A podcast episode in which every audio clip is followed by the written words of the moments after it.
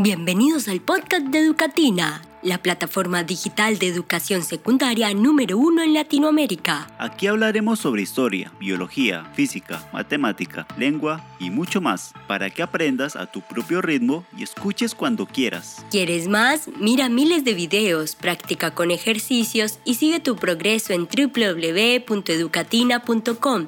Ya comienza el episodio de hoy.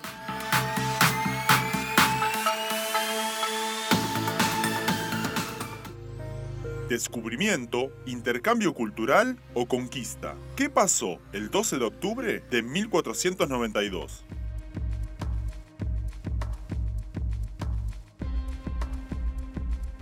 Mientras que en varios países se refieren a este acontecimiento como Día de la Raza, en Argentina se declaró como Día del Respeto a la Diversidad Cultural, haciendo hincapié en la importancia de los pueblos originarios. Pero ya sea con uno u otro nombre, lo que se conmemora es el encuentro entre estos dos mundos, el desembarco de Cristóbal Colón y su tripulación en territorio americano. Un hecho que en el contexto histórico de la civilización europea se ha considerado un descubrimiento. A pesar de que los pueblos originarios aparentemente llegaron a estas tierras desde Asia, decenas de miles de años antes, lo que los convertiría en sus verdaderos descubridores. Pero ¿quién fue Cristóbal Colón y cuál fue su obra? Luego de la caída de Constantinopla a manos del Imperio Otomano, los europeos necesitaban nuevas rutas para comerciar con Asia, y Colón confiaba en sus conocimientos de navegación para lograr esta empresa navegando en dirección oeste. Luego de que su plan fue rechazado por la corte portuguesa, Colón logró firmar un tratado con la corona española, para que su expedición sea financiada y se le concedan títulos hereditarios y diezmos sobre las mercaderías a traficar.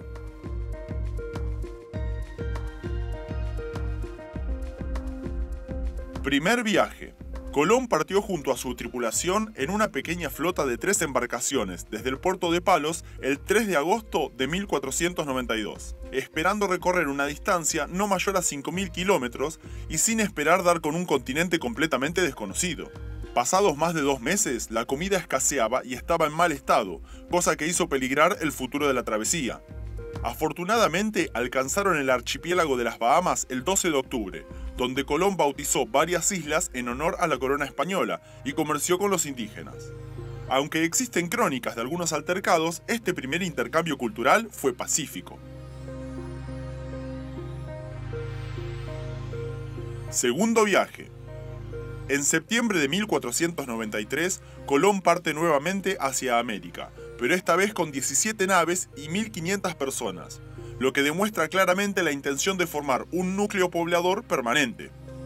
Entre ellos había clérigos y soldados, los primeros con la intención de evangelizar a las culturas nativas. En este viaje Colón funda la Isabela, la primera colonia permanente en el norte del territorio que antes había sido bautizado como la Española, la actual República Dominicana.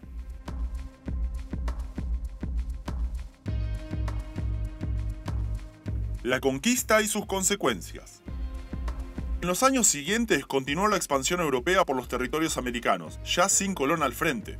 Se produjo un gran choque cultural, especialmente debido al descubrimiento de imperios como los incas y aztecas, quienes dominaban extensos territorios y recursos que incluían grandes cantidades de oro. Estas culturas tenían una estructura social compleja, conocimiento de ciencia e incluso habían sometido a otras tribus nativas. La carrera comercial y evangelizadora de los europeos no tardó en conllevar grandes enfrentamientos a lo largo de los siglos, y el resultado final fue la desaparición de los imperios, el sometimiento de las tribus al nuevo orden europeo y la significativa baja en toda la población nativa.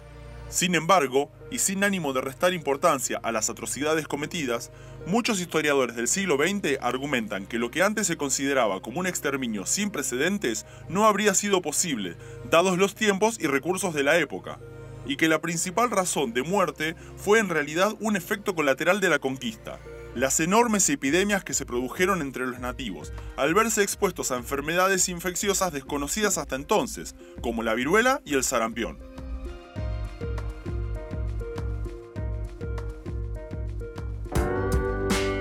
Eso es todo por ahora. Si te gustó el episodio, recomiéndalo a tus amigos y dale seguir para ser el primero en enterarte de las novedades. Puedes acceder a los recursos complementarios de este episodio en www.educatina.com. Si tienes comentarios o sugerencias de contenidos que te gustaría que incluyéramos, déjanos tu opinión en el link de la descripción o escríbenos en nuestras redes sociales, Twitter, Instagram o Facebook. Hasta el próximo episodio.